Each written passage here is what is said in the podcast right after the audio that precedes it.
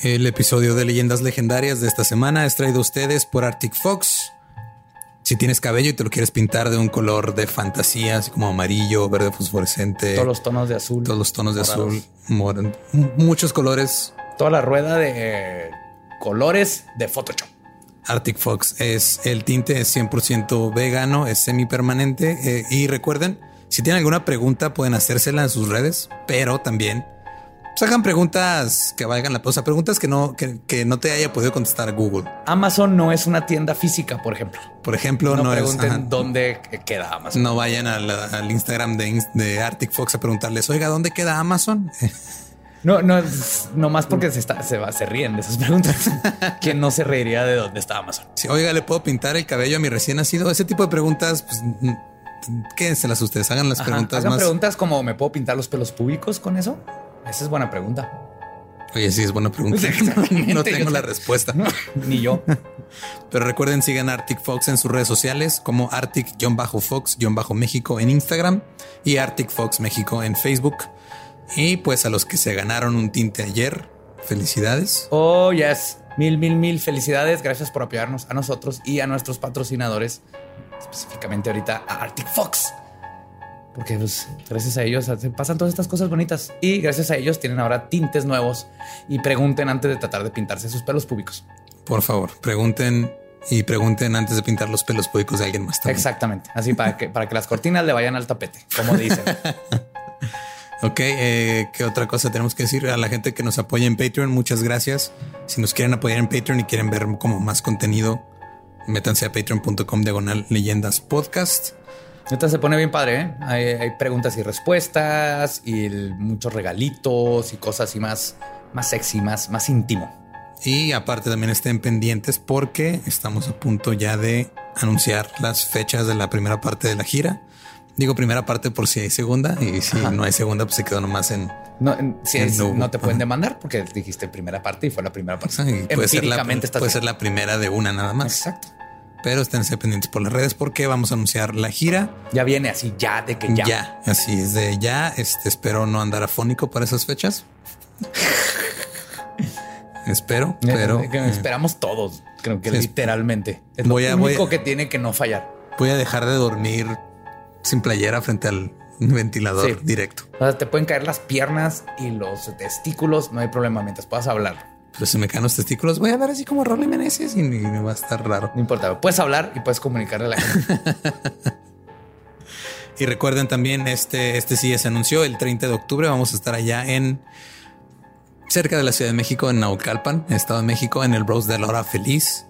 Va a ser Alex Fernández, el Bros Master. Van a estar también ahí de otros podcasts como ALB, La Cotorriza, Chichis para la Banda. El Super Show está genial y se va a poner bien chido. Si quieren boletos, vayan a cojofeliz.asticket.mx. Una discada de podcasts. Es el, Vol- el. Voltron de podcast que les prometimos que íbamos a armar. Ahí está. Ahí sucede. ¡Pum! Mega sexy. Mega, mega sexy. Voy a llevar todo mi satanismo porque voy a ser el único que va a llevar satanismo a esa fiesta. Probablemente. Yes. Es Eh, casi seguro. Y antes de empezar con el episodio, Ahora me toca ir a mí. Eduardo, voy al del río. ¿Qué te traigo? ¿No tienen jarabe para la garganta? Probablemente sí, ¿eh? Creo que atrás de... Un, te- tienen- un tecito sí deben Sí, tener, ¿no? Un- tés definitivamente sé que tienen y tienen aspirinas y otras cosas para las crudas. Por eso sé que tienen ciertos medicamentos. Probablemente. Voy a buscar. Voy a un buscar. tecito, por favor. Ya Sí, por- porque ya si no tengo mi garganta al 100%, no puedo yo decir, voy al río que te traigo. No, no, no. No se, lo- no se merece eso, no se merece. Escucho sufrir. Pues bueno, los dejamos con este, que es la primera parte de nuestro primer episodio doble de Leyendas Legendarias. Oh, ho, ho, ho. Esto que es el episodio 31 de Leyendas Legendarias. Ramirez. Hail Satan.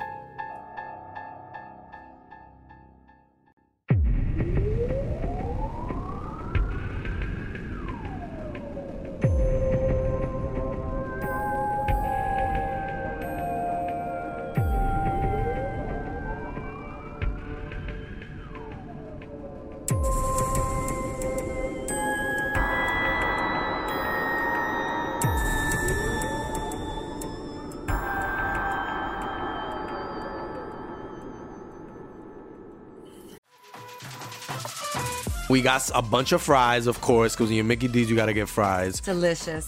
Frank wanted to stay and, and hang out in the McDonald's play place. Um, yeah, it was fun in there. It was, it I was fun, like, man. no, that's for kids, Frank. then he what are got you doing? stuck You on the can't- slide, and we were like, Frank, we got to get back to set. We got back in time, guys. We got back in time. Oh yeah. McDonald's. Everyone has an order. Go get yours today.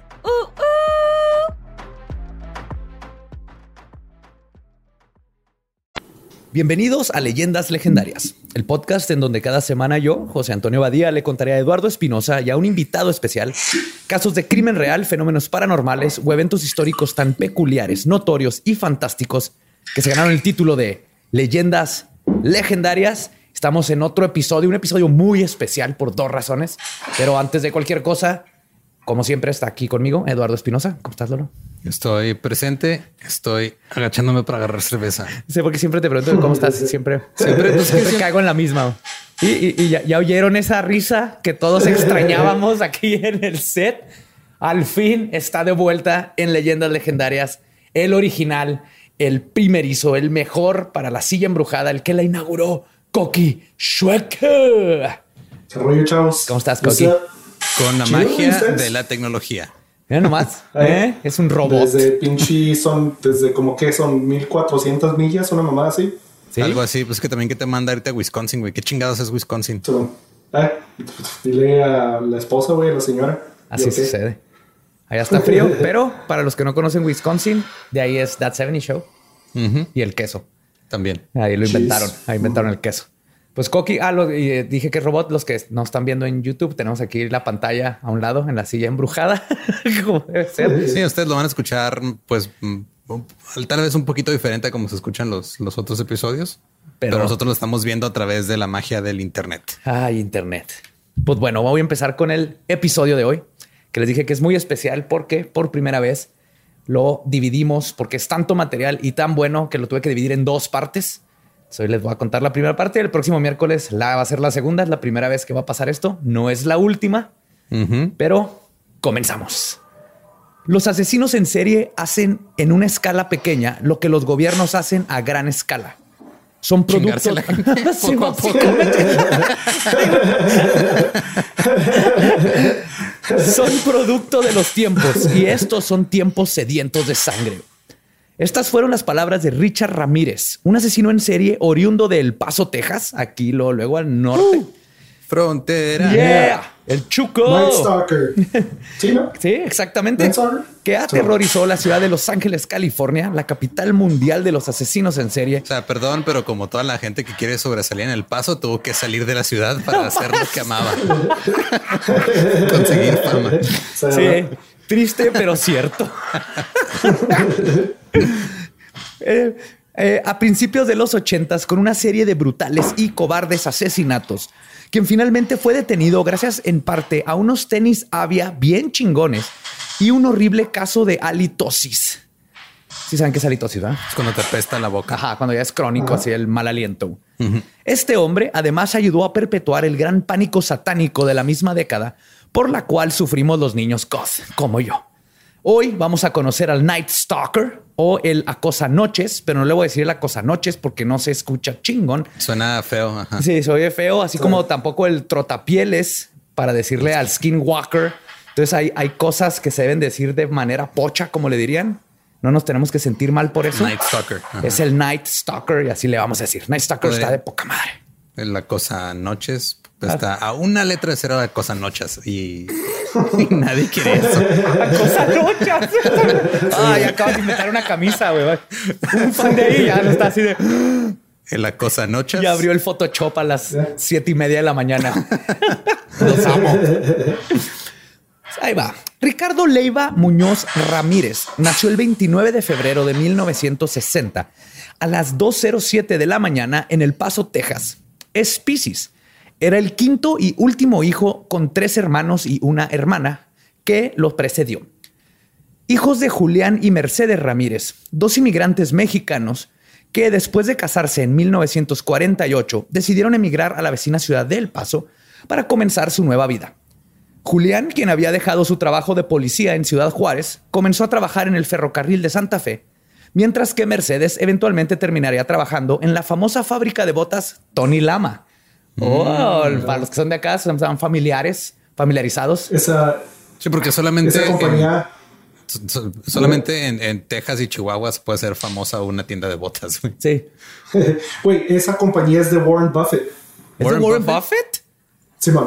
El Oh. dueño de todo el dinero que no es de Sí, Carlos sí, Slim bueno. ni Bill Gates. Él inventó el dinero, ¿no? Warren Buffett fue el que se le El ocurrió hacerlo en viejito que, papel. que si hace poco salió en un documental, todavía va por sus desayunos a McDonald's de- del menú de 99 Y pide centavos, descuento el güey, ajá, pide descuento Sí, porque sí, obviamente sí. no te Sí, haces sí. rico gastando dinero a lo pendejo No. pidiendo combos agrandados. Aprendan eso. No agranden, cupones. su, no agranden su combo, sino nunca serán millonarios. Así es. Pues, y de hecho, pero Tony Lama es bien famoso en hacer botas para los famosos. Ah, ¿en serio? Sí, no sí. sabía esa parte. Creo que hasta Brad Pitt una vez fue a Tony Lama a hacerse sus botas. Y es, es- es bien conocida. Pero Tomás, no importa, nomás era un dato bien chido que trabajó la mamá. Esto no nos va a llevar a nada en la historia. Pero para 1959, Mercedes, una católica devota, había dado a luz a su- de bota. Ay, güey. Ay, a veces te odio, güey. A veces te odio, güey. Ah, deberías odiarme más. Una seguido. católica de botas había dado a luz a sus primero, a sus primeros cuatro hijos, Rubén, Joseph, Robert y Ruth. Los tres hijos mayores nacieron con defectos de nacimiento a causa de los experimentos. Todos eran con R, nada más uno, ¿no? Ajá, Rubén, Joseph, Robert y Ruth y luego Y Ricardo. Richard, ajá. ¿Qué pedo? Ese Joseph, mm, Richard, Joseph, ajá, Joseph era del, del vecino, era, Joseph era del dueño de las botas. ajá, de Tony. Sí, dijo, mira, a este cuero le saco otras botas y salió Y Joseph. ahí. sale Joseph. Los tres hijos mayores nacieron con defectos de nacimiento a causa de los experimentos con bombas nucleares que se estaban haciendo en Nuevo México durante los 50. La radiación era llevada por el aire y mucha se depositó en el paso, contaminando el agua y el ganado cuya carne y leche eran consumidas por la O sea, en esta población. frontera estamos jodidos. Exactamente. es lo que estaba dándome Si no, cuenta. si no güey. es Vicente, es Nuevo México. O sea, O sea, de ni para el norte ni para el sur. Pues ahí están los de Chihuahua que dijeron, bueno, no estamos en Juárez. Cuando van a Rosa, entre el paso, ahí tienen bomba nuclear, radiacióncita. Joseph, el mayor, nació con la enfermedad de Collier, que causa que los huesos crezcan curveados. Y toda su infancia tuvo, por- tuvo problemas de salud graves y problemas ortopédicos, mientras que Rubén y Robert tenían problemas de respiración, aprendizaje y problemas de conducta en la escuela. Pero aún con todo esto y con todos sus recursos limitados, pagaron 15 operaciones para ayudar a José o Joseph y tratar de llevar una vida normal. Y para 1959, ya embarazada con Richard, Mercedes seguía trabajando en las botas Tony Lama, donde su trabajo era mezclar los pigmentos y químicos que se utilizaban para pintar y curar la piel. Manejaba químicos como benceno, sileno y tolueno. Y, porque eran otros tiempos, no se hacían cosas como tener buena ventilación o mascarillas cuando se trabajaba. E incluso saber que estos químicos con- son muy peligrosos. Y para cuando Mercedes tenía ya cinco meses de embarazo, esta falta de ventilación en la botería le empezó a causar debilidad, mareos y náuseas. ok. Entonces eran tiempos donde, hey, Y, y aún así siguen pensando que era por los defectos de nacimiento, por, Por la. por, New- White, por White Sands y no por tanto. No, tanta los hermanos, los estaba- hermanos fue la radiación. Richardcito Yes, sí fue ok. por la.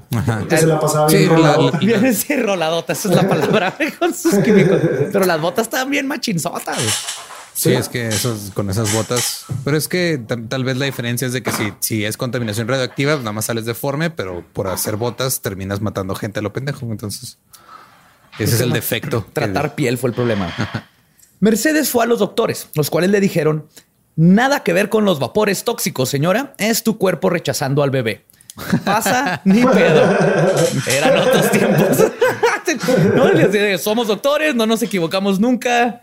Carry on. Sígale en los químicos. Mercedes no les hizo caso, dejó su trabajo y con sorpresa para todos, dio a luz a un niño saludable, que luego crecería a cometer algunos de los asesinatos más horrendos de la historia, pero un niño saludable. Pero qué buenos pulmones tenía. Otro futuro ingenierito. Ingeniero del asesinato. Y era un niño saludable y feliz y su madre declara que le encantaba bailar mientras escuchaba la radio y reír. De niño, Ramírez sufrió dos lesiones severas en la cabeza. Tin, tin, tin. ok. Primer, primer este detonante, ¿no? De asesino en serie, ya se la saben. Una vez, cuando tenía dos años, trató de subir en un tocador para alcanzar una radio. Mientras trapeaba, este, Trepaba. dijo. Mientras trepaba el Sí, mueble, Mientras, le- mientras trapeaba, dijo, me voy a trepar al mueble.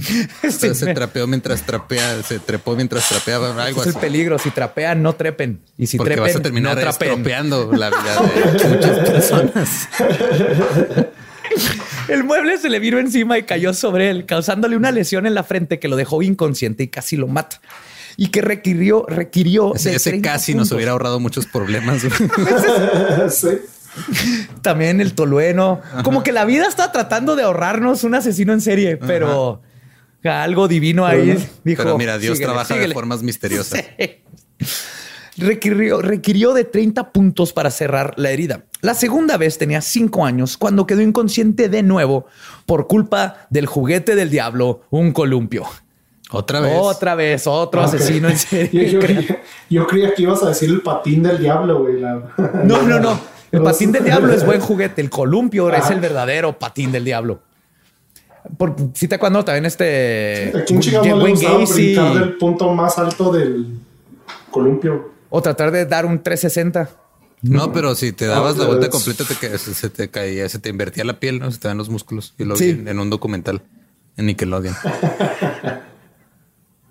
Estás hablando de un programa que nunca vi, ¿verdad? Sí, una caricatura. Bueno, era, creo que era como de, de animación de arcilla, sí, stop motion. Yo una vez lo vi en. Y era un niño que dio una vuelta una vuelta. completa y se le veían los intestinos. Creo que necesitas un cohete. Creo que lo vi en Mythbusters. Y pusieron un maniquí. Le tuvieron que poner un cohete para que pudieras dar el 360. No se puede con pura inercia.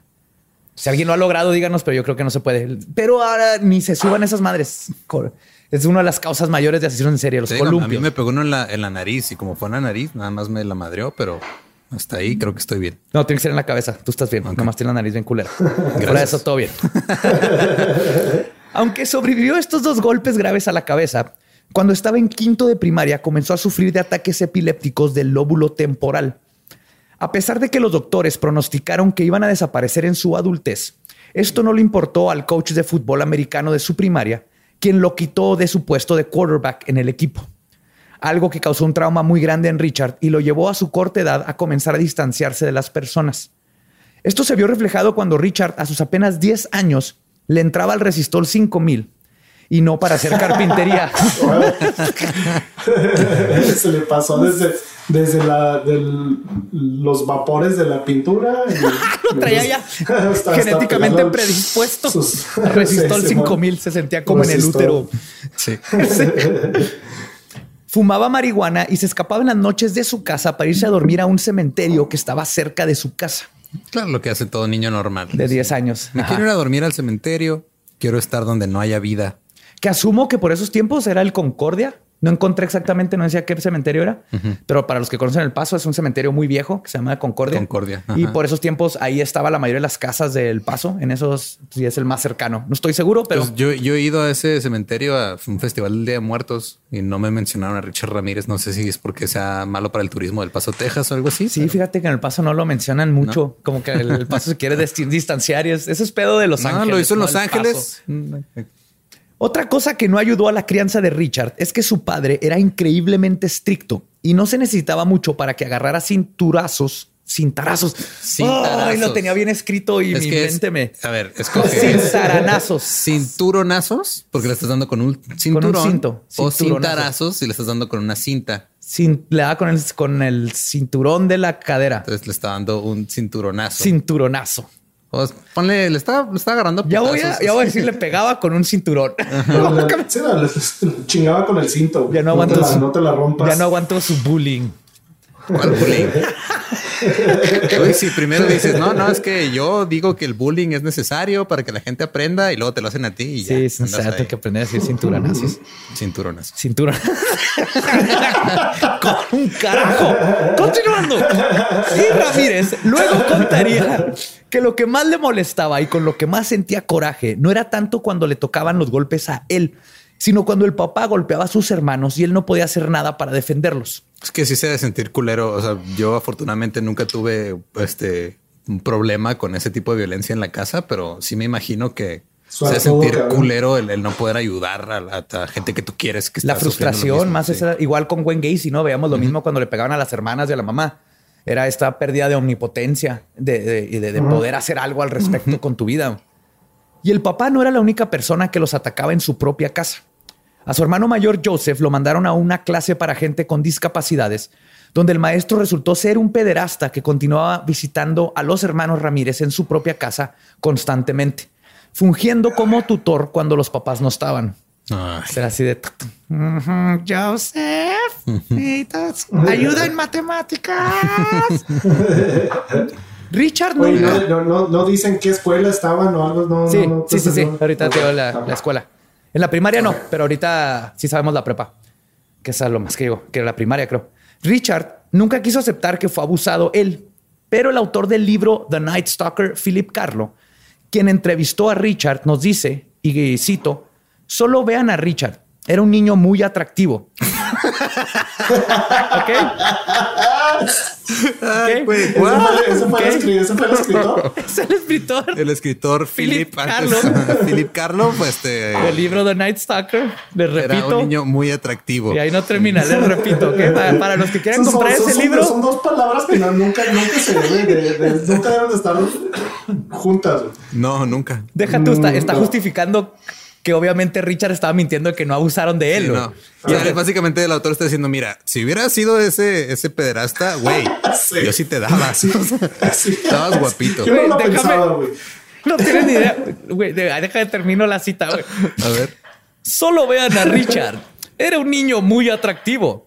No me imagino que un depredador lo hubiera visto y no se hubiera ido contra él. Güey. No. Creo que sabe- salió, mm.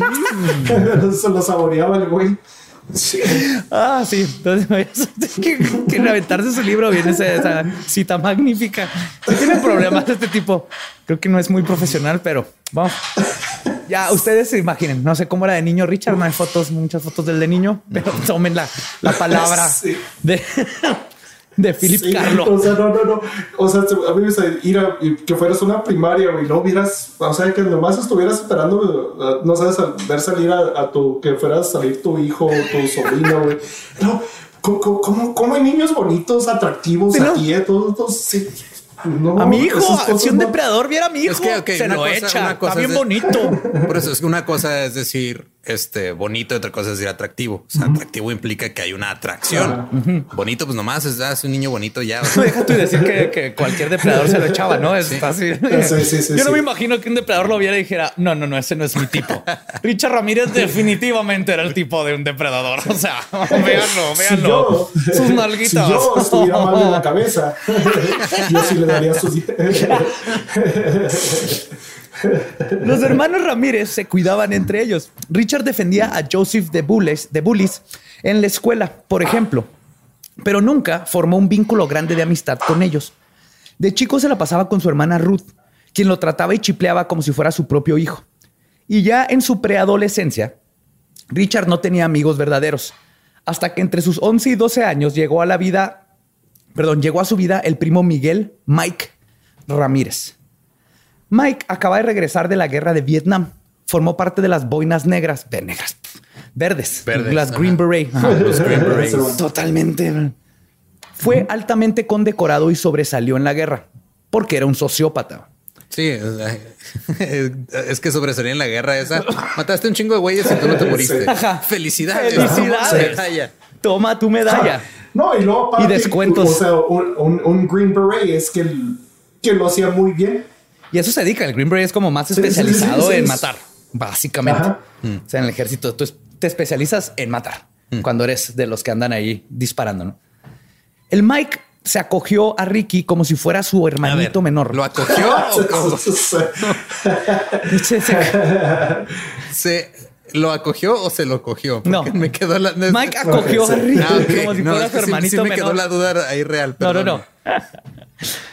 E inmediatamente comenzaron a pasar horas fumando mota y mientras el Mike le contaba sus historias de horror sobre la guerra, se la pasaban este, tirando barra, ¿no? Todo el día, historias de la guerra, Vietnam, algo que como que está mucho que le cuentes a un adolescente, pero se pone más vergas. Nada más que para Mike no eran historias de horror, eran historias de gloria.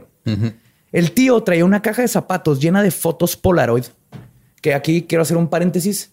En esos tiempos, cuando alguien tenía fotos Polaroid, era muy probable que estuviera haciendo cosas malas. No sé si se acuerdan, pero Sí, porque tiempos, la, la cámara Polaroid revelaba la foto ahí mismo y no tenías que llevarla con una tercera persona. a que viera a que le tomaste fotos. Por eso las, las Polaroid eran muy populares en criminales y todo el tipo de gente que quería documentar cosas ilegales. Entonces, algo para la gente que no estaba familiarizada con ese pe- pequeño aspecto de las Polaroid. Sí, y ahora, Sí, es para, ahora son para hipsters. Ahora es de hipster, Una, exactamente. sí, una- el Instagram era una cajita de zapatos llena de, de- de De, fotos. de- de cosas asquerosas. Ajá. Lo que traía eran fotos de sus trofeos personales que documentaban sus atrocidades en la guerra. Richard pasaba horas viendo las Polaroid mientras que Mike le contaba sobre sus víctimas que violó y asesinó. Este soldado condecorado se le había pasado en la guerra asesinando y violando a mujeres vietnamitas por diversión y pasión.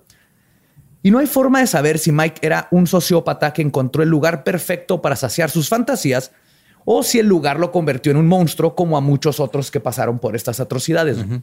Pero cualquiera que haya sido la Es que se- situación, Se, desvía. O sea, se supone que vas a pelear una guerra y luego de ahí te aprovechas y empiezas a violar mujeres y matarlas. Pues ya como que creo que eso no se merece una medalla. Digo, no. Me atrevo a decir que ese no era el propósito de la guerra de Vietnam. Que por cierto no ganaron los Estados Unidos y les cala cada vez que se lo recuerdan. Te estás diciendo estas cosas. Hay gente que todavía es- es- son, son temas muy delicados todavía Vietnam. Vietnam En todavía. el 2019, sí. A que estés diciendo esas. Mira, yo, yo, lo que sé es que la, la palabra cinturonazos es tu Vietnam. güey. Es lo único que yo sé.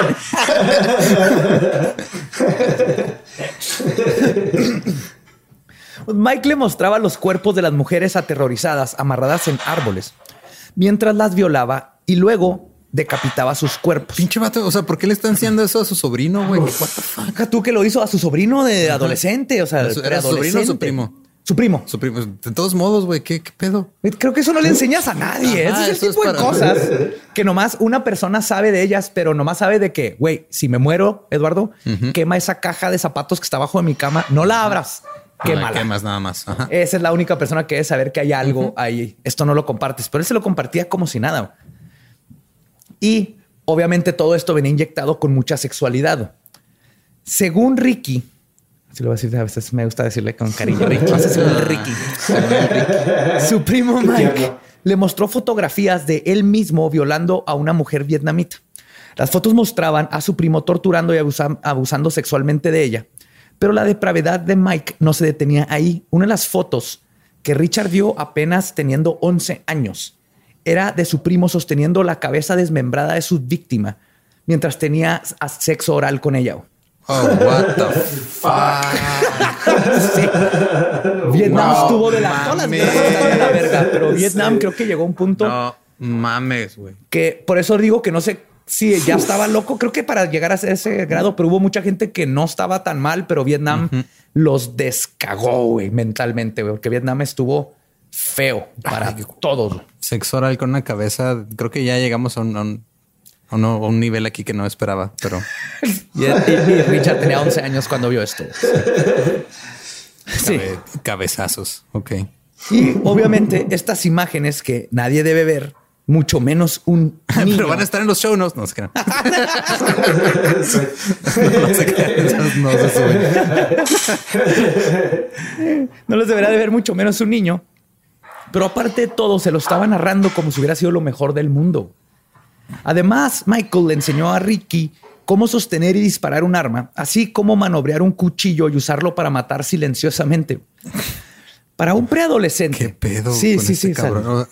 Este, este es uno de los O sea, yo cuando veo a mis sobrinos o así o, a mis primos menores que yo si mucho los llevo al cine, güey, no, o sea, no, Mira, no tengo la, que- no tengo la paciencia para enseñar a un niño de 11 años cómo abrocharse, no sé, los zapatos, menos lo voy a enseñar a usar un arma para matar silenciosamente. Yo creo que aquí cualquier persona que sea tío, si su hermana o alguien se la rega de que, oye, ¿por qué le enseñaste? Dile, mira, por lo menos no estoy enseñando fotos de yo en Vietnam violando cada, este, ca- cabezas cercenadas. Deja tú, o sea, na- nadie le decía nada, o sea, Se iba a casa del tío y ahí primo. estaban, Ajá. del primo, perdón, y ahí estaban este, en privado y nadie lo pelaba y también pues la familia como que no...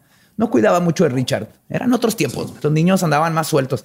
Aparte, no creo que alguien se estuviera imaginando que, que estuviera viendo No, fotos. también no te imaginas eso. O sea, no te imaginas de que tú, o sea, ay, sí va con su primo y no te imaginas. Si mucho te imaginas que a lo mejor están viendo porno. Más o, o sea, porque eso Es pasa a ese veces. tipo de cosas. Ah, eso es lo que le debe haber enseñado. Yo, yo- yo- yo Playboys. tengo este, tengo una memoria muy presente de cuando estaban los tiempos de MTV y mis primos tenían cable y una vez me quedé a dormir con ellos y nos quedamos despiertos hasta A ver, Skinny horas de la noche. No, güey, porque en el en MTV en ese tiempo salía el video de Rastamandita Molotov y había chichis en el video, güey. Entonces ya después de cierta hora lo pasaban sin censura, güey. Nos quedamos despiertos hasta como las 2, 3 de la mañana para ver. Eran como, eran como cuatro cuadros así, o sea, ni se veía casi nada, güey. Antes de eso, cuando grababas, que, que- que tenían así este. Que, que estaba como cuando no pagabas por los programas como HBO y Showtime y eso, salían de repente pasaban líneas donde alcanzabas a ver un pezón. Ajá. Y eso era así de Sí, ese pezón te duraba meses. meses. Teníamos mem- memoria Sí, ¿no? pornográfica, así le llamo yo. Sí, Sí, o se sea, perdió. yo, yo- yo me imaginaría que digo con la edad, ok, mínimo, digo, si están viendo porno o algo, ok, pues está más normal, pero no gore. No, y, y todo esto que le cuento tiene que ver. Esto que estamos hablando de la pornografía a esa edad, sí es parte de, pues, esa edad estás descubriendo tu sexualidad y todas estas cosas buscas. Entonces, li- literalmente, esto, este fue su Playboy. O sea, Richard, ahorita voy a hablar más de eso, pero Ajá. Richard, sus primeros contactos con la sexualidad es Una violación mujer y mujer decapitada y un primo diciéndole que está bien, vergas ese pedo. Obviamente, eso te va a hacer mal, te va a hacer mucho mal. Pues, para un preadolescente, que es cuando los expertos nos dicen que se imprimen los gustos y deseos sexuales, ver la tortura y el asesinato junto con el aspecto sexual de la violación y el placer que le contaba a su tío, creó en Richard, aunado a todas las demás traumas, una visión torcida del sexo y las mujeres, lo que les estaba contando. ¿Tú crees? Y el caso de ¿Sí ha Richard... eso? No fue, no fue el segundo golpe en la cabeza. A mí se me hace que, es- que- que el problema es que escuchaba Black Sabbath. Era la música que escuchaba. No, a ver, ¿en, en qué momento empezó a jugar Dungeons and Dragons? Richard Ramírez.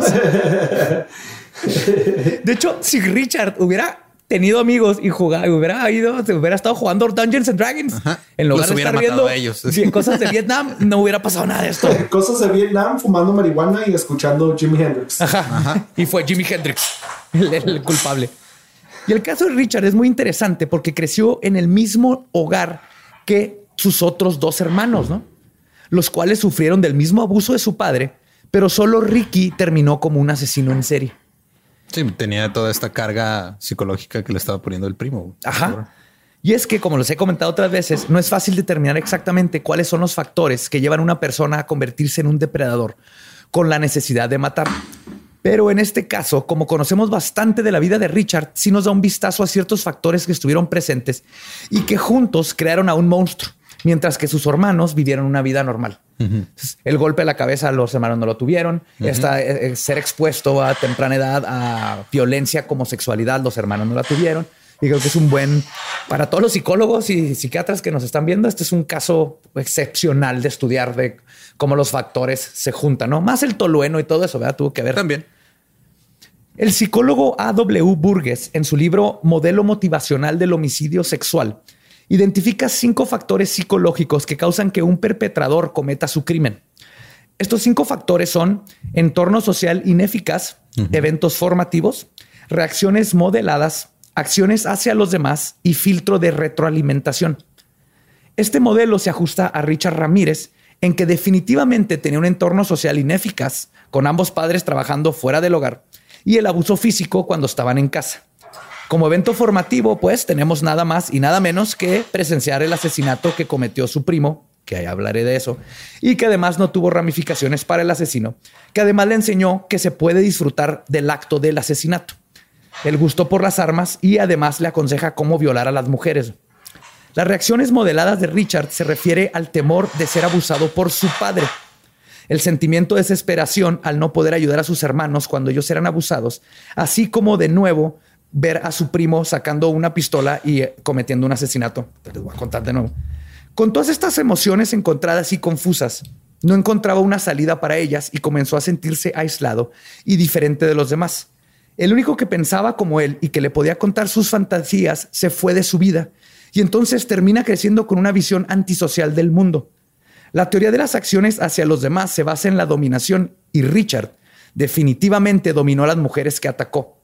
El filtro de retroalimentación explica que un asesino está orgulloso de sí mismo y de sus logros en privado y que puede justificárselos ante sí mismo. Al mismo tiempo, de- como que si les empieza a entrar culpa, como que la bloquean. la bloquean y dicen, no, pero esto es lo que yo tengo que hacer y esto es lo que me gusta hacer y esto es lo que me place y lo sigo haciendo y está bien chingón. Y cada O vez sea, que se yo salen tengo con la ese, suya, ese mismo sentimiento cuando escucho en Sync. Me empieza a entrar la culpa y digo, no, estoy bien, está bien vergas. No me importa. En, mi- en privado estoy orgulloso de ello, pero en público a veces batallo. Estoy de acuerdo que compares el asesinato serial con, con ser fan de. No, no en el sentido de lastimar a los demás, pero en el sentido de cómo te hace ver como persona.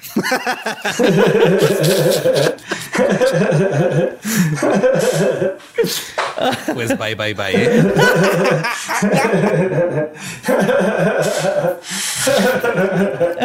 Pues, pero al mismo tiempo, con cada asesinato, un asesino puede aprender de sus errores y corregirlos, sintiendo con cada nuevo asesinato una especie de orgullo enfermo a su trabajo, cada vez que se vuelve mejor a lo que hace. Entonces, les digo, Richard tiene todos estos factores que lo hacen un asesino perfecto, comprendemos de dónde viene, cada cosita que lo hizo hacer todo lo que hizo, que ya llegaremos a esos detalles, porque apenas estamos empezando con la crianza del pequeño Richie. Ay, güey.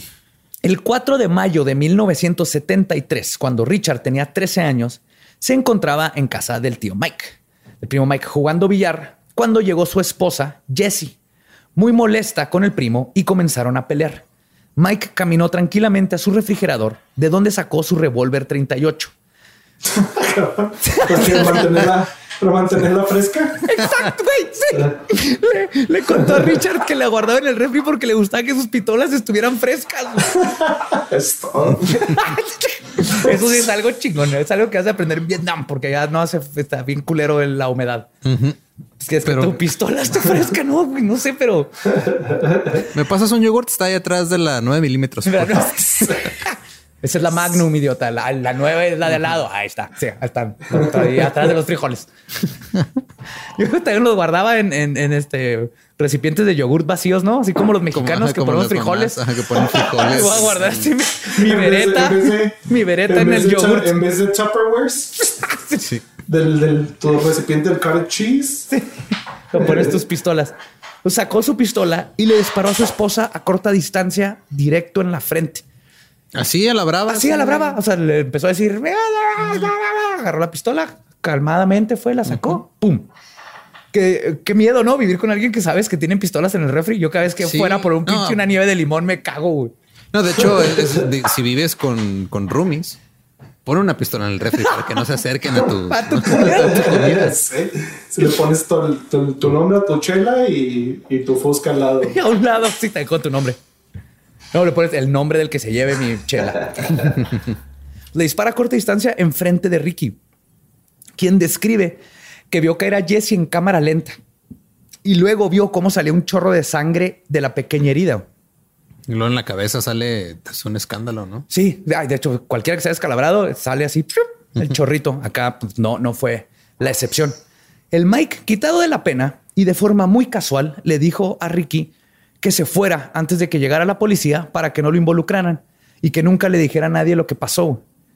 Mike fue declarado inocente por el asesinato de su esposa por motivos de demencia, porque venía de Vietnam y Y ya lo pusieron Ajá, como si tuviera trauma post, Ajá, este, estrés postraumático. postraumático y todo esto. Shell shock. Shell shock. En ese entonces shell era shock shell era, shock. sí. Ajá. Y fue puesto en libertad después de solo cuatro años de encarcelamiento en un hospital mental en el estado de Texas en 1977, continuando su influencia sobre Richard. Pero durante esos cuatro años que no estuvo presente, ese tuvo un evento traumático que estuvo, perdón, que estuvo encerrado en la mente de Richard durante un tiempo extremadamente largo. O sea, el- quise decir es que durante estos cuatro años Richard estuvo mal. Sí, porque su, su único escape social estaba encerrado. Aparte, ¿a, a quién más vas y le platicas de que te excita Sí, no, no. la violación y las fotos eróticas de Vietnam? No estaba su, su, su role Estoy seguro model, que su- su confidente. Estoy seguro que en estas épocas debe haber una app para eso, pero en los 70 no sé. No había. Pues, Richard admite que se sintió especialmente excitado sexualmente por las fotografías de la víctima de violación. Y el asesinato de Michael le mostró y sacó en él cosas que no sabía que la excitaban también. Hey, ¿qué tal? Soy Lolo de Leyendas Legendarias y les quiero dejar un pequeño adelanto de nuestro nuevo podcast. Estás escuchando El Dollop, parte de All Things Comedy Network. Este es un podcast de historia americana en el que cada semana yo, Eduardo Espinosa, le contaré un suceso histórico americano a mi amigo José Antonio Badía, que no tiene idea de qué se va a Ok, lo bueno es que el tema. No, lo bueno es que nada más te trabas cuando lees, ¿verdad? Sí, O sea, sí, sí. No, no cuando voy a decir una línea que he dicho ya como cuatro o cinco veces.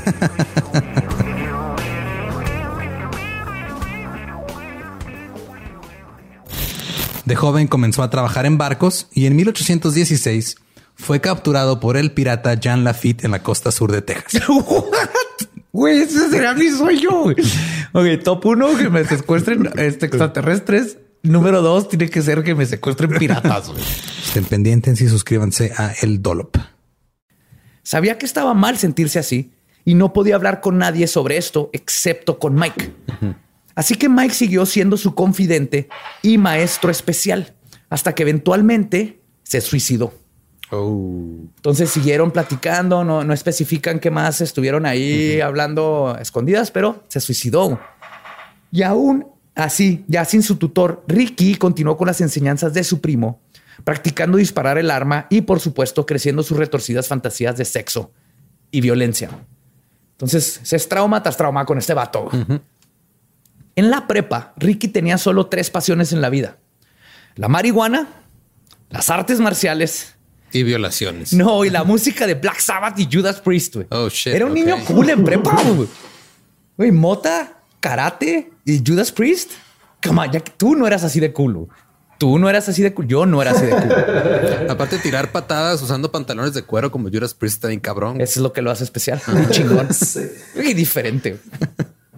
Y durante esta época es cuando comenzó su gusto por el satanismo, la magia negra, los demonios y los dragones. Su madre, siendo la devota fanática cristiana que era, lo mandaba a clases de catecismo con la esperanza de que se convirtiera en un buen católico. Richard iba a las clases, pero luego saliendo se iba a la biblioteca a investigar todo lo contrario de lo que le habían enseñado. Buscaba sobre los demonios, los ángeles caídos. En pocas palabras, Era iba a aprender cualquiera. más. Sí, iba a era yo. Tengo que admitir que totalmente era yo en prepa. Iba a aprender más de los personajes que sus maestros de la Biblia le decían que no eran buenos y nomás los mencionaban de pasada, ¿no? Sí, igual. Y entonces Jesús, no, no, no, no, ¿puedes decir un poquito más de Lucifer, por favor? ¿Qué? ¿Cómo estuvo ese pedo? ¿Se puede hacer víbora? ¿Él era la víbora o la víbora era otro? Hábleme de la víbora.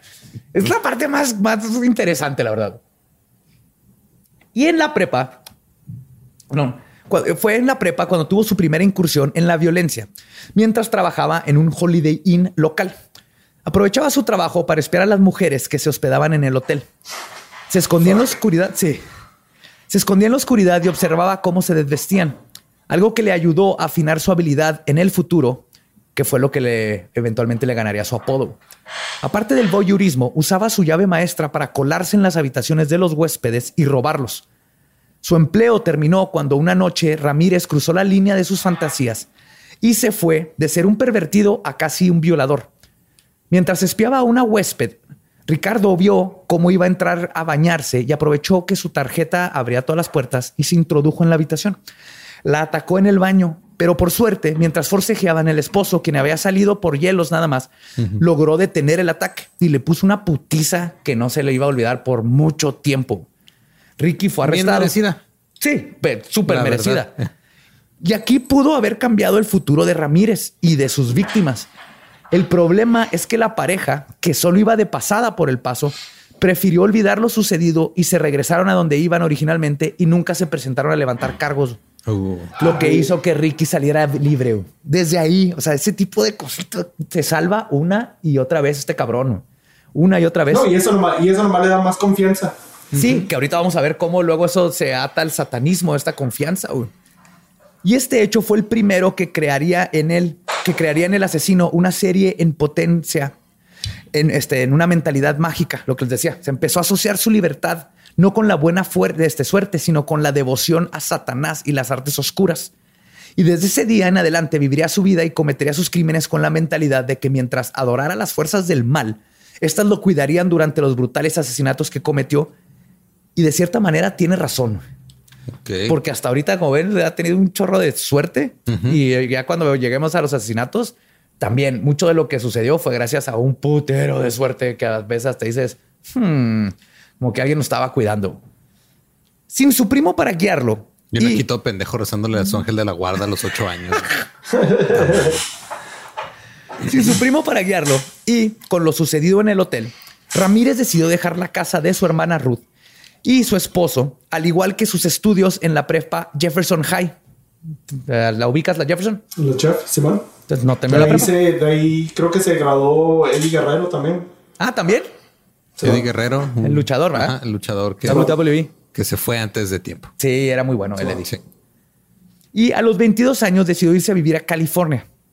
Y el lugar que sería su casa durante todo el periodo de sus asesinatos, básicamente, y que irónicamente está ubicado a un cuarto de milla de la estación de policía, sería el ahora notorio Hotel Cecil.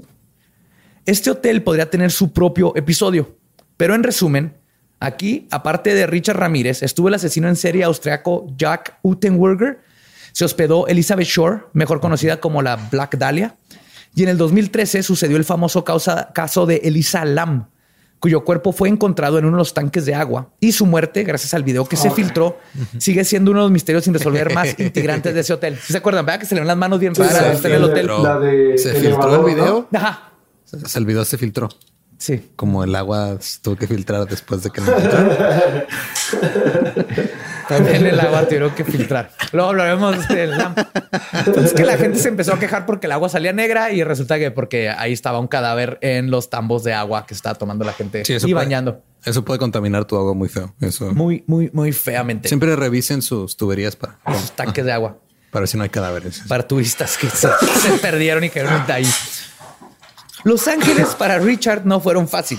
Rápidamente pasó de usar marihuana y LSD a cocaína, la cual era más cara y el vicio más duro. Y aparte eran los 70 mediados, ¿no? Ajá. Mediados finales. Sí, la era cuando la coca andaba Fum, madre. 70 empezó y los 80 fue el pináculo y era donde ¡guau! Pero eh, eh, empezó a escuchar Tesco o, o no, o no tanto detalle. No, eso sí, lo respeto. Su- sus gustos musicales siempre estuvieron así intocables. Ahí sí no se la podemos regar. Sus gustos musicales es lo único que le respeto, yo creo, a Richard Ramírez. Porque tu cara, de- algo le puedo respetar a ese imbécil. No, no, sí, de o sea. verlo, de ver una parte buena en ese pendejo. No, está bien. Pues para poder saciar. es bueno tratar de encontrar el lado positivo a las cosas, pero hay cosas que no, güey. Para poder saciar su nueva adicción, lo forzaron a comenzar a robar casas y autos. Usó el último dinero, perdón, usó el último dinero que le quedaba y compró varios sets de llaves maestras para Honda y Toyota. Todas las noches se robaba un carro y manejaba por la ciudad buscando casas que robar. Un 10 de abril de 1984, mientras Ricky se estaba quedando en un hotel en el distrito de Tenderloin, en San Francisco, cometió su primer asesinato golpeó y violó a May Leung de solo nueve años en el sótano para después apuñalarla y dejarla colgada de un tubo. Curiosamente, su primer crimen fue el último que se le atribuyó. Este asesinato no fue conectado a Richard Ramírez hasta el 2010, Ay, güey. gracias a los avances con las técnicas del ADN, las cuales en el 2016 arrojaron un dato aterrador. Richard no cometió ese asesinato solo.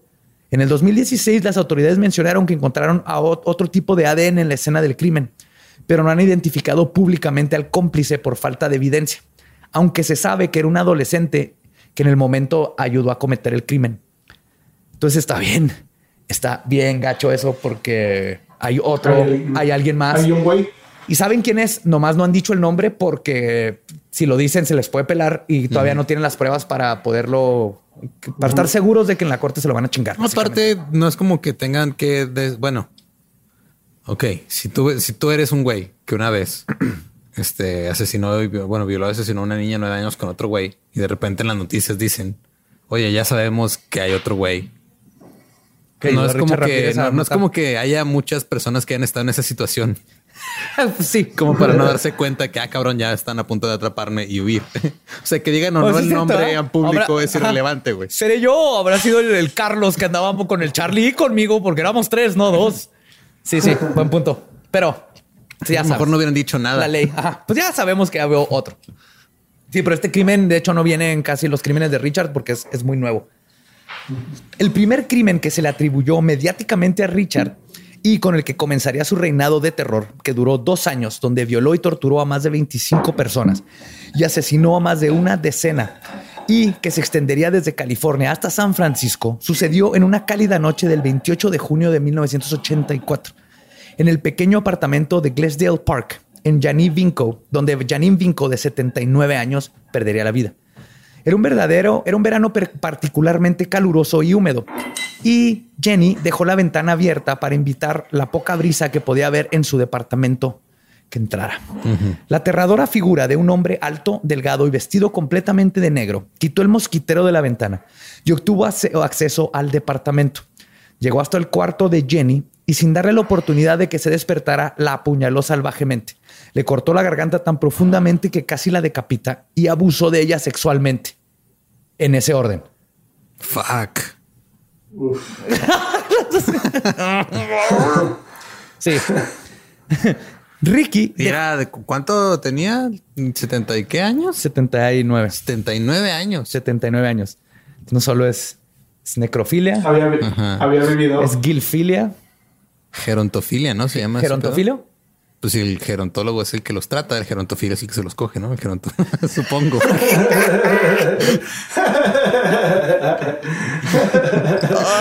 Ay, Dios mío. Es gerontonecrofilia. Muy lógico, güey. No, tenía 79. Eso como que tan cerca estaban nomás. No, Pero porque qué, qué fea, man. O sea, que te apuñalen, digo, que te corten tan culero que casi te decapitan. Ajá. Eso es feo. Eso es lo feo. es lo que, es lo que Para aprendiste aquí. Es la parte fea de esto. Para empezar. ok. Porque también, ah, digo, ay, a lo mejor me caigo, güey. ya. Pero pues, No pues quiero también pasar- la piel ya está delgadita, no hay mucho músculo. Ya con la osteoporosis se quedaron muy rápido los huesos. Es, es- es- es carne seca. güey.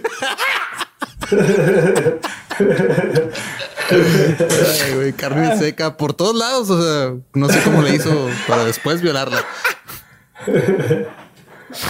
Ay, güey. A ver, ok. Qué horribles personas las que, Sí. las que cometen estos crímenes. Ricky dejó una huella digital en el mosquitero al quitarlo. Pero para decepción de la policía, no existía récord de Richard y por lo tanto no tenían con qué compararla. Además de que no tenían ni idea de que el homicidio era la obra de un asesino en serie.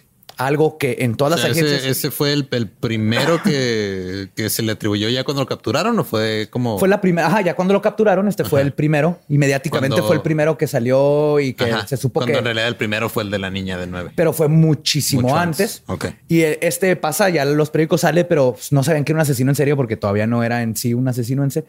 O sea, ya, pero la niña, este, pero todavía no empezaba su trayectoria. Entonces no había forma de que la policía creyó que un vato se metió a robar y mató a una viejita. Sí. Sí, sí. Y luego la mató. Ajá. Y luego Y Pues fue algo que las agencias de policía tardarían en descifrar porque Richard era muy diferente al típico asesino en serie por dos cosas. La primera es que no tenía un aparente modus operandi, operandi. No tenía un tipo, por decirlo así, un tipo de víctima. Sí, ya vimos, se pasó de nueve años a 79 años. Sí. O sea, Lo que sí es que sí noté porque mencionan mucho esto que como que no tenía un tipo de víctima, pero hay un chorro de víctimas asiáticas. Mm. Muchísimas de sus víctimas son asiáticas y yo creo que esto está conectado a todo lo de Vietnam. O sea, ajá. Pues está Sí en California,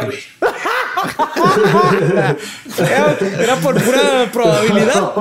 Sí, no. ¿Asiáticas o mexicanos? No, no. Pero como ya vimos, mataba. Diría, diría que, gracias- o sea, por culpa de Richard, muchos restaurantes de comida eh, China se quedaron sin personal, pero como si no hubiera suficientes chinos en el mundo para reemplazarlos, ¿no? O sea, es un pensamiento que se debe haber quedado en mi cabeza, no debe haber salido. Ya salió.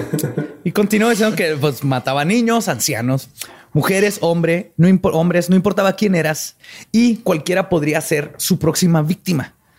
Mataba con una 22 o un machete, un cuchillo o inclusive con sus propios pies tamaño 11 y medio. Eso va a ser importante más adelante. La segunda eran las largas distancias entre las escenas del crimen, que además caía en jurisdicciones diferentes. Y en esos tiempos, sin internet y la tecnología de ahora, los departamentos de policía de un condado no reportaban al otro condado lo que había pasado. Y esto hizo que encontrar que los crímenes están conectados tardara muchísimo tiempo. Si todavía eso pasa ahorita, que ya automáticamente le puedes poner una computadora y te Ajá, te lo bueno, busca. Estamos hablando del bonito Estamos sistema de Estados mundo. Unidos. Sí, aquí en México, este, pues no. Menos de un año después, el 17 de marzo de 1985, a las once y media de la noche, el monstruo reapareció. Esta vez esperó a la sombra de unos condominios de lujo en Rosemead, a las afueras de Los Ángeles. Una de las habitantes de los condominios, María Hernández, estaba llevando su automóvil al garage como, como lo hacía todas las noches, sin darse cuenta de que el monstruo la estaba mirando desde detrás de un pilar. Cuando se bajó de su auto, Ramírez salió de la oscuridad, levantó el arma y, a pesar de sus ruegos, apretó el gatillo y le disparó en la cara. María cayó al piso y Richard rápidamente brincó sobre su cuerpo, le dio unas patadas y logró entrar al condominio. Lo que Richard no supo es que María no estaba muerta. Resulta que cuando levantó las manos para intentar protegerse del balazo, la bala lo pegó en las llaves que traía agarradas Oh, wow. las cuales desviaron la, ba- la bala, causándole una herida en los dedos y que se, trope- este, que se tropezara, o sea, le dio en los dedos, se tropezó y cayó. Pero y se no hizo la muerta. cayó, ajá. Así que aquí sabemos que tiene la mejor suerte del mundo. Tristemente. Digo, salvo por el hecho de que llegó un güey a matarte. Sí. Pero, sí. pero lo que pasó después, pues. ¡Ey! ya como que Dios da, Dios quita, güey. te mandé ese güey, pero te salvaste. Ve a terapia. Ve a terapia. Eh, no se puede decir lo mismo de su compañera de cuarto, Dale Okazaki, de 34 años. Cuando María logró reincorporarse y al entrar al condo descubrió que su amiga había recibido un balazo en la cabeza. Dale había escuchado el balazo y se escondió detrás de una barra. Se asomó por un segundo para ver qué estaba pasando y Richard le dio directo en la frente.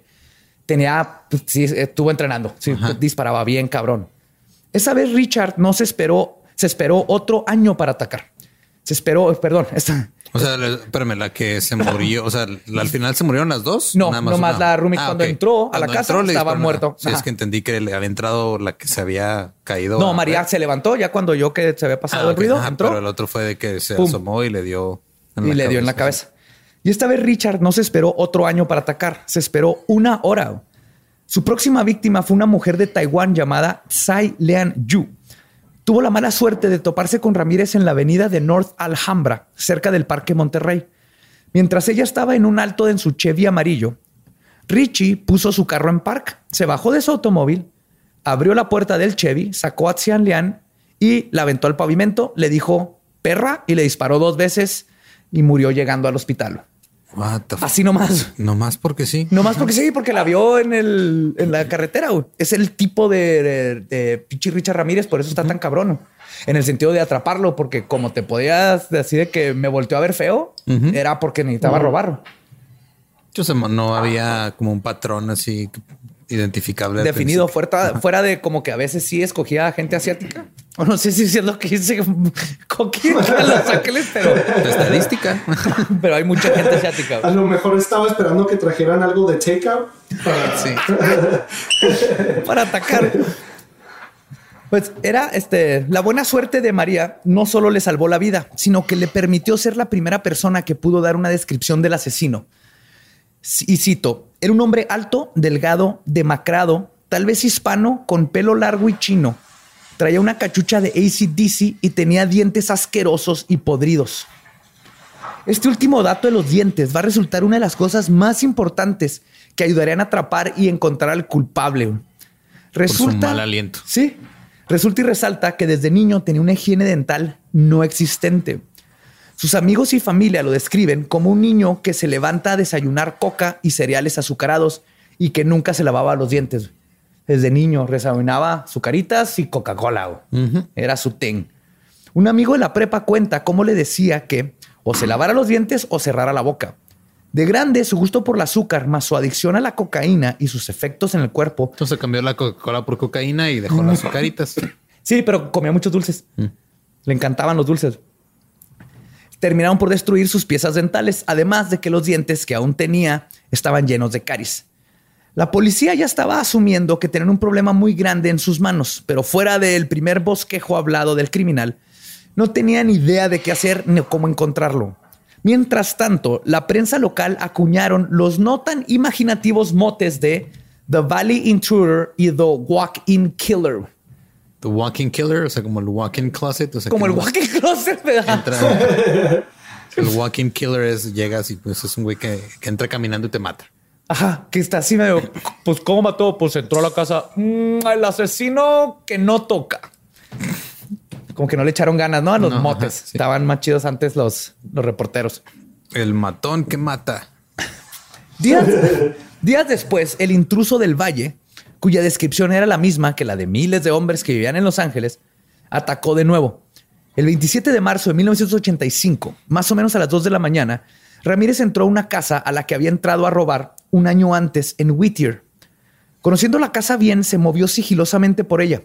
Encontró a Vincent Sazara, de 64 años, durmiendo en el sillón de la sala. Le disparó en la cabeza con una pistola calibre 22. El disparo despertó a la esposa, Maxine Sazara, de 44 años. Pero antes de que pudiera salir de la cama, Ramírez ya estaba en la recámara. La golpeó antes de que ella pudiera reaccionar y le ató las manos para después abusar sexualmente de ella. Luego la golpeó más mientras exigía saber dónde estaban sus objetos de valor. Maxine le dijo y Richard comenzó a buscar. Mientras sacaba la habitación, Maxine logró escapar de sus ataduras, se tiró a un lado de la cama y sacó la escopeta que su esposo mantenía ahí abajo de la cama. Apuntó a corta distancia y jaló el gatillo.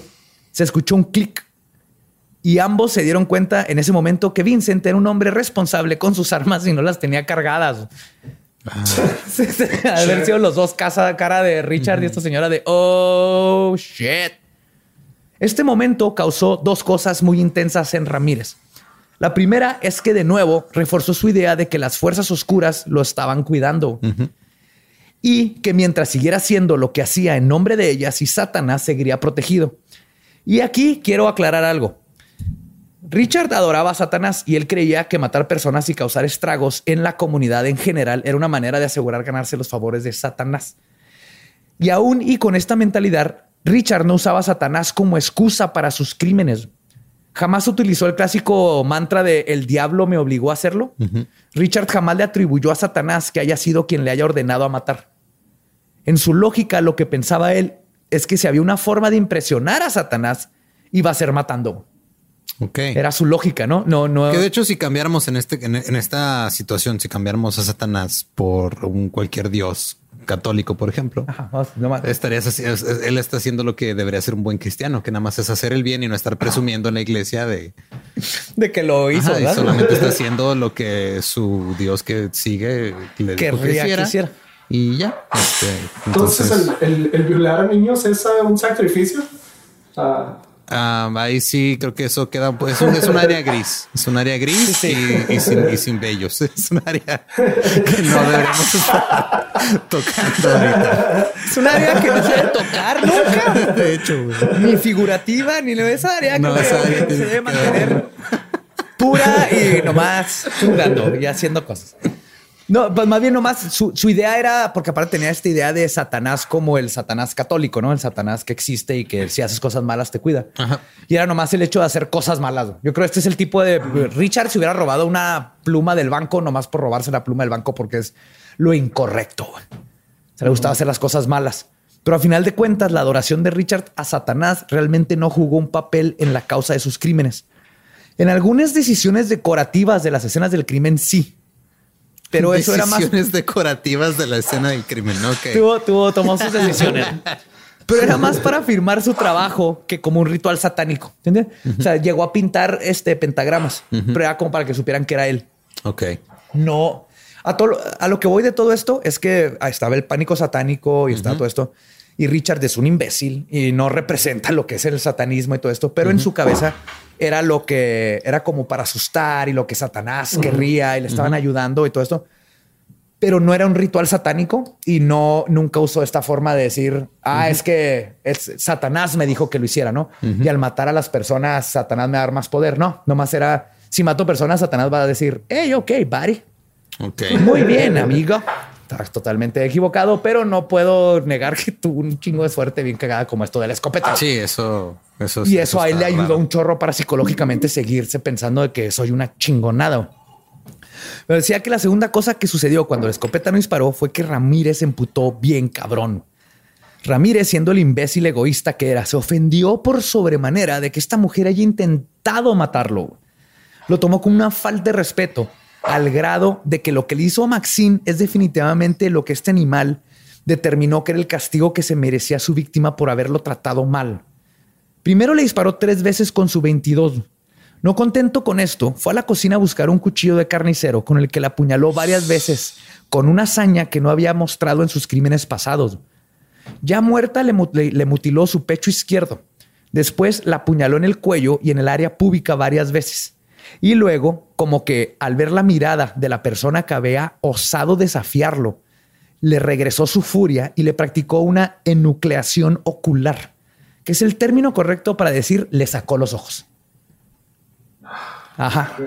Y es una cosa que no volvería a hacer. Nunca jamás le sacó los ojos a nadie. Fue este momento, fue algo de, de ahorita. Es que estaba enojado. Que sí. le faltaban al respeto. Y, y hay gente que cuando se enoja pierde el control. O lo avienta. Yo aventaba el control y lo rompía. Nunca es fácil y luego lo rompes y luego te putas más porque no puedes jugar tu juego. Pero hay gente que pierde Muchos- el control y hay gente que lo avienta. No, el control Muchos nunca- controles de PlayStation. ¿Verdad? No, Ajá. yo siempre me, me aguantaba, no, no los aventaba. Lo que es, o sea, cuando los llegaba a aventar, los aventaba contra el sillón porque sabía que no les iba a pasar nada. Yo aprendí ya más grande, ya cuando yo tuve que comprar mis controles. Ah.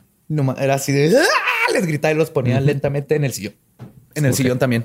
Entonces sí, o sea, uno a veces se enoja y pues, le saca los ojos a la persona que acaba de Y le matar. apuñalas el pubis. Ajá, le apuñalas el pubis. y, pues, Y luego pones los ojos en una caja de joyería. Pues como, como, o sea, es que como yo no soy asesino en serie, no, no sé cómo tratar de congeniar con estas ideas que tenía. Pues te, voy a- te voy a dar un tip. Puedes, puedes poner los ojos en una caja de joyería, porque es lo que hizo Richard. What the fuck? Yes. La cual se guardó y junto con otras pertenencias valiosas salió por la ventana por la que había entrado. El crimen sería descubierto a la mañana siguiente cuando el hijo de los Azarras, Peter, fue a visitarlos y se topó con la macabra escena. Esta vez Richard no dejó testigos, pero sí dejó pistas. Las balas que se encontraron en la escena pudieron ser comparadas con las utilizadas en sus crímenes pasados y ahora sí la policía estaba segura de que estaban lidiando con un asesino en serie. Ya se empezaron Ya- como a imaginar. Aunque los crímenes eran desordenados e improvisados, un patrón estaba comenzando a aparecer. Y además, en la cama de flores afuera de la ventana, Richard dejó su huella. Una de tenis Avia Aerobic talla 11 y medio. Esos tenis no eran comunes. De hecho, en todos Los Ángeles solo se habían vendido seis pares. Y de esos seis pares, solo uno en 11 y medio. Con todo esto, la policía hizo un perfil de búsqueda. Un hombre hispano de aproximadamente seis pies de alto, con tenis de once y medio, avia aerobics, que están bien vergas, güey. Los busqué y no mames, están bien vergas. Mira, Y- el, el resto de- del pueblo está en desacuerdo. Mira, ok. O sea, lo compraron seis personas. Sí. Solamente seis personas Y uno era un asesino en serie bien y uno era un culero. asesino en serie, güey. Fuck. O sea, compartes a cinco personas con mal gusto y uno con malos hábitos. Y con esos compartes tu, tu idea de que son unos buenos tenis. Googleenlo, googleenlo y díganme si no están bien chidos. Pero, no, no. pues, de- Oye, pues un, un mexicano de seis pies, pues también Mexicano de que seis pies es como uno, un 80, ¿no? Más o menos de, de estatura. seis pies, no más, Seis ¿no? Por tres. Sí, son como 30 centímetros Uno ochenta y aproximadamente. algo, ajá. Como un entre un 80 y un 85 más o menos de, estatura. Era, estaba medio pálido el güey, ¿no? Porque- Súper pálido. Tenía una, eso sí, tenía una quijada y unos pómulos de Hollywood. Eso sí. Sí. Véanlo y neta. O sea, es Mientras, como no, era el, mientras no el- sonriera, no, todo estaba bien. Era el Ezra Miller mexicano. Violador, pero quítenle lo violador Pero él era un Ezra Miller, así tenía la cara así súper finita, así afilada. Ah, tenía como, Ezra Miller y su ajá, guapura. como nativo americano. Ajá. Sí, era en sí alguien que ahorita lo ves dices, ah, huevo, pero pues en, en- en Los Ángeles no era tan, ¿Tan qué? tan, pues no sobresalía tanto. Ah, no, pues claro que no. Fuera de sus tenis chingones sabia. Y sus dientes de aliento asqueroso, eso sí. Pero la policía entonces ya contaba con un modus operandi aparente, una descripción más distintiva del asesino. California estaba en pánico por lo que ellos llamaban el boogeyman, que podía atacar a quien sea, donde sea, y toda la comunidad ahora cerraba sus puertas y dormía con sus pistolas afuera. Pero la ola de asesinatos apenas estaba comenzando y la gente no podía ni imaginar que estos crímenes que estaban viviendo se verían deslucidos a comparación de lo que Richie tenía planeado para el futuro. Y en cuestión de meses, un solo hombre cambiaría la ciudad de Los Ángeles en la literal ciudad del demonio. Pero eso lo veremos en el próximo episodio de Leyendas Legendarias, Richard Ramírez, parte 2, donde les voy a contar el resto de sus crímenes y su eventual captura, gracias en gran parte a sus tenis chingonzotes y sus dientes culerísimos. oh, yeah. No, qué pedo. O sea, es que todavía ni siquiera llegamos a la parte más culera. No, estamos empezando. Lleva dos. Acaba de existir Richard Ramírez, el asesino en serio. Ok, no, pues este nos escuchamos la próxima semana. Nos- Entonces, para la segunda parte, este nos pueden seguir en Leyendas Podcast en todas las redes sociales. Eh, Me pueden seguir como ningún Eduardo Yo soy el Va Diablo. y Coqui, Coqui Sweat. Coqui Suec y este Es un pedo, pero búsquenlo. Ahí está. Ahí está. C O C O K I espacio S Z E W C. Sí, póngale pausa ahí. Oye, me tomó como tres meses aprendérmelo, pero ya me lo aprendí. Yo tengo un serio problema con deletrear tu nombre. O sea, mi, mi cerebro no puede con tu, con tu apellido. igual yo, güey. Es que he visto, pero, o sea, es que he visto, por ejemplo, me acuerdo había un güey, este, un, es el portero de la Roma, creo, este Wojciech Wojciech Chesney, algo así. Ajá. O sea, su, su apellido tiene siete letras y nada más una es una vocal, güey. Eso es impronunciable. S Z Z E Z N Y es. Chesney, se pronuncia Chesney. ¿Por qué no Entonces, Trek no es tan, tan raro, pero sueco No, y, es Trek. ¿eh? y luego estaba la- el quarterback de los Packers, que era Brett Favre, pero se escribía Favre. Fabre, ajá. Fabre. O la salsa inglesa, que es, se escribe Worcester. Worcester, ajá. Pero es, es Worcestershire. Worcester. Worcester. Worcester. Worcester. Worcester. Y todo eso y, y más en el próximo episodio de Richard Ramírez. Empezamos con más salsa inglesa, violaciones vietnamitas, dientes culerísimos y tenis chingoncísimos. Nos escuchamos el próximo miércoles. Nuestro podcast ha terminado. Pueden irse a pistear. Esta fue Palabra de Belzebub. Los amamos. Píquenle a todo de subscribe y eso. Y nos escuchamos el próximo miércoles. Salud. Cheers. Ténganse curiosos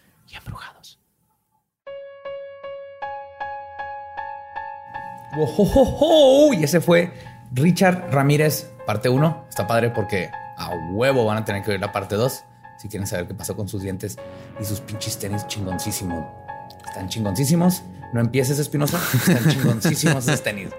Si me dan la edición especial Richard Ramírez, yo los compro por los tenis, no por Richard. Están muy chingones. Pero ahora vamos a donde nosotros decimos cuánto los amamos a ustedes, mandándoles saludos, que es lo mínimo que podemos hacer por todo su apoyo y por escucharnos. Por, por cada 10 saludos que mando, me mandan otros 43 solicitudes de saludos. O sea, me piden 43 solicitudes de saludos por cada 10 saludos que mando. Sí, sí, no acaba. No sé por qué escogí ese número en Yo específico. tampoco, ese fue mi. Ese creí que ibas a algo que no, no era un chiste en el que me quería meter. No, no es un chiste, no. O sea, es en serio, me, me faltan 43 solicitudes de saludos que cumplir esta semana. Ah, Digo, digo que empieces con los tres ahí para irle bajando esos 43. Ir aclarando.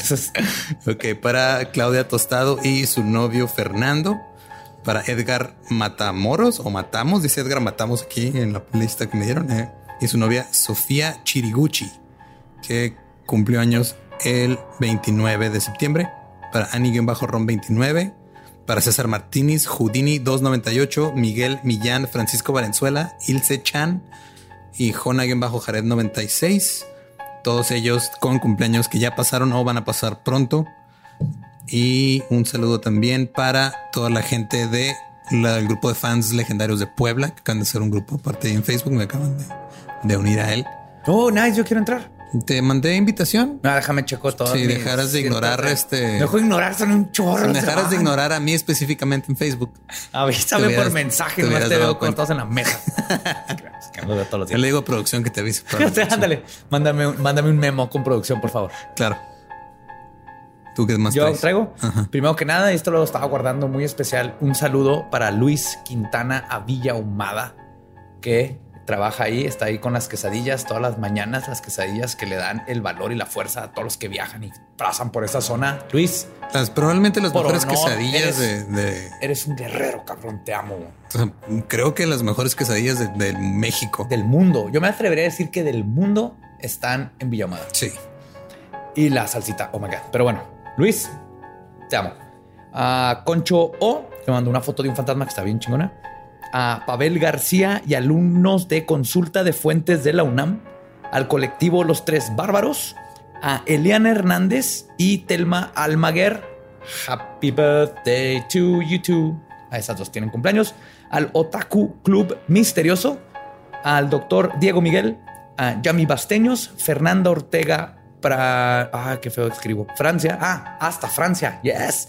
A René Matthews y Viri, Elmer Grande, Carlos Auditore de ¿qué? Florencia. ¿El merqué? Elmer Grande. Y cuando lo escribí, se me hace que me están albureando, pero no estoy seguro. Pero es que ese nombre de Elmer siempre, Ajá. siempre tienes que tener cuidado cuando lo dices. Sí. Pero ya lo dije, Elmer Grande, si es un tipo de albur, yo siempre caigo. A Carlos Audi- Siempre caes en el grande. no. Carlos Auditori di Florencia, a Kevin Cero y Dani Ramírez, Cintia Mijangos, Maum Uy, ese X. apellido me, sí, me hace ruido. Sí, Cintia, cuidado con esas voces, por favor. Y si no se entró a Patreon, ahí está el parchecito de los, las voces de las voces de Mijangos, necesitas ese parchecito. Y ah, me quedan dos, a Maum MX hasta TJ, Tijuanitas y Oye Cris. Son mis saludos del día de hoy. Fueron todos los que alcanzamos ahorita. Van a llegar otro bonche de ¿Sabes? sin número específico. No hay forma de saber No qué hay, ajá. número de saludos van a llegar. No, no hay manera de saber. ¿Sabes que, que me estoy dando cuenta que estar tomando cerveza fría en este momento no me está ayudando para nada ¿A qué? a recuperar la voz? No te va a recuperar la voz, pero te va a relajarte. Y luego que se cure la voz porque va a estar jetón. Falta dormir. Ok, Sí, son todos los saludos de esta. En serio, nos llegan muchísimas peticiones. Perdón si se nos pasan algunas, pero ya se está volviendo prácticamente imposible. Sí, cada vez batallamos más, pero Sí. seguimos intentando, intentando, intentando. Porque los queremos un chorro. O sea, vean, los cuadernos están llenos. Los que están viendo YouTube, estoy enseñando mi cuaderno lleno de nombres, todos tachados de todos los que hemos, No, yo tengo un Excel. les hemos dicho. Ah, Sí, si no, si no ignoraras las notificaciones de Facebook, hubieras visto la notificación de Facebook donde producción nos mandó un Excel con toda la lista de gente a saludar. Yo les mando solo los que me llegan así personales y todo eso. Los pongo y aparte soy artista visual. A mí me enseñaron a usar la pluma y el pincel. Todos los nombres están puestos con pincel y óleo. así, así escribo siempre. Lo del paluco que me sirvió a estudiar arte visual. Créanos, queremos un chorro. Los vemos, bueno, y nos escuchamos en el Richard Ramírez parte 2, siguiente semana, para ver la conclusión de toda esta saga. Porque neta, si creen que la primera parte estuvo cagada y rara y, y que Richard Ramírez es un hijo de su puta madre, espérense a que conozcan la segunda parte. Creo que igual y su madre no, no, no necesariamente tiene que ser Sí, no. insultada aquí. No, no, nada ese insulto debe cambiarse, ¿cierto? Porque Sí. la mamá no tiene que ver. Fuera de que estuvo con Tolueno. fuera de que, pero fue por Pero no es su culpa. No, De hecho, no, lo hizo por amor. Es culpa del sistema. Es ignorancia y amor, porque está trabajando ahí por sus hijos. Sí. Sí. Perdón, mamá Ramírez, donde quiera que estés. Pero si tu hijo se pasó de verga, ¿no? Sí. Esto fue Leyendas Legendarias. Acuérdense, manténganse embrujados y curiosos.